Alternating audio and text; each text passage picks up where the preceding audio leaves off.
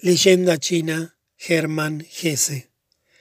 Cuentan de Mencie que, cuando llegó a sus oídos que últimamente los jóvenes poetas se dedicaban a ponerse cabeza abajo para ensayar una nueva forma de visión, Mencie en el acto se sometió también a este ejercicio, y tras intentarlo un rato, le dijo a sus alumnos, Nuevo y más bello aparece el mundo ante mis ojos cuando me pongo cabeza abajo.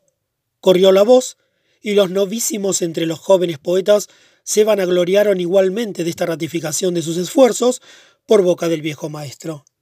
Toda vez que éste tenía fama de ser parco en palabras, y educaba a sus jóvenes más por su mera presencia y con ejemplos que no a través de enseñanzas, cada una de sus declaraciones era escuchada y difundida, y entonces poco después de que estas palabras sedujeran a los más nuevos, pero enajenaran e incluso enfurecieran a muchos viejos, comenzó a correr otra sentencia suya.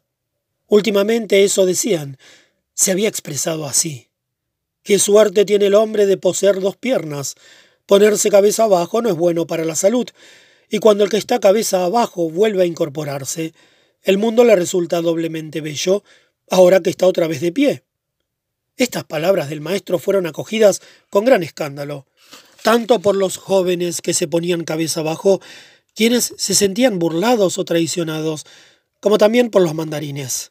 Mencie, decían los mandarines, declara hoy tal cosa y mañana lo contrario. Sin embargo, no pueden existir dos verdades. ¿Quién puede seguir tomándose ahora en serio al viejo que ha perdido su sabiduría? Le comunicaron al maestro lo que decían de él los nuevos y los mandarines. Solo se rió y cuando los suyos le pidieron una explicación, dijo, Existe una realidad, muchachos, y es imposible cambiarla. Pero en cambio hay infinitas verdades, esto es, opiniones sobre lo real expresadas en palabras, y cada una de ellas es tan verdadera como también falsa. Y por mucho que se esforzaron, los alumnos no consiguieron sacarle ninguna otra explicación. Escrito en 1959, publicado por Neue Zürcher Zeitung.